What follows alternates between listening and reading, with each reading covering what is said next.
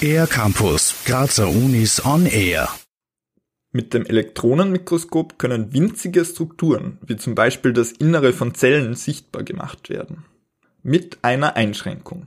Weil herkömmliche Elektronenmikroskope auf Raumtemperatur arbeiten, können eingefrorene Proben nicht direkt untersucht werden.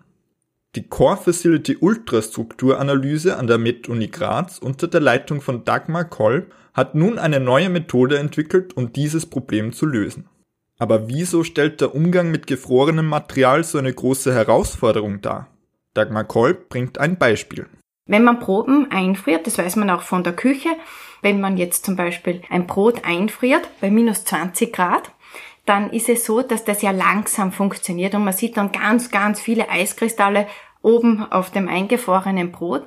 Und wenn wir das jetzt mit den Proben machen und da werden so viele Eiskristalle, wäre das ein Problem für die Ultrastruktur, weil diese Eiskristalle würden wir wie messerscharfe Kristalle die Zellmembranen durchbrechen und dadurch würde auch dann das Zellwasser und so weiter austreten.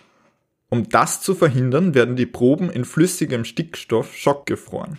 Dadurch hat das Wasser keine Zeit, kristallin zu werden und die Entstehung von Eiskristallen wird verhindert. Damit eine eingefrorene Probe untersucht werden kann, muss sie zuerst auf Raumtemperatur gebracht werden.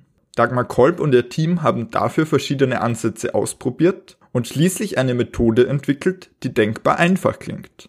Dagmar Kolb das eingefrorene Gewebematerial konnten wir, wenn die Proben klein genug waren, direkt in ein vorgewärmtes Fixiermittel geben. Vorgewärmt bedeutet auf 37 Grad. Und wenn die eingefrorenen Stücke etwas größer gewesen sind, konnten wir diese schneiden und diese kleinen Stücke wurden dann in das vorgewärmte Fixiermittel gebracht. Ab diesem Zeitpunkt konnte derselbe Workflow verwendet werden, der auch für frische Proben zum Einsatz kommt. Die Probe wird nach dem Auftauen weiter präpariert und kann danach untersucht werden. Ein besonderer Vorteil der neuen Methode ist ihre Nachhaltigkeit, betont Dagmar Kolb. Unser Einfrier- und Auftauprotokoll macht uns ja auch sehr stolz, zumal wir nachhaltig sind, wenn wir an die drei Rs, was in der Forschung so wichtig sind, denken. Das ist das Replacement, Refinement and Reduction. Das heißt, wir können mit Material, was bereits gesammelt worden ist, wenn man an die Biobank denkt, arbeiten. Wir können das Material auftauen und mit diesem Material können wir dann ultrastrukturelle Analysen machen.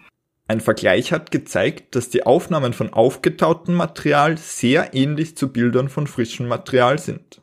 Die neue Methode, die ohne zusätzliche aufwendige Instrumente oder Verfahren auskommt, hat also eine große Fülle von bereits vorhandenem und wertvollem Material für die Forschung neu zugänglich gemacht.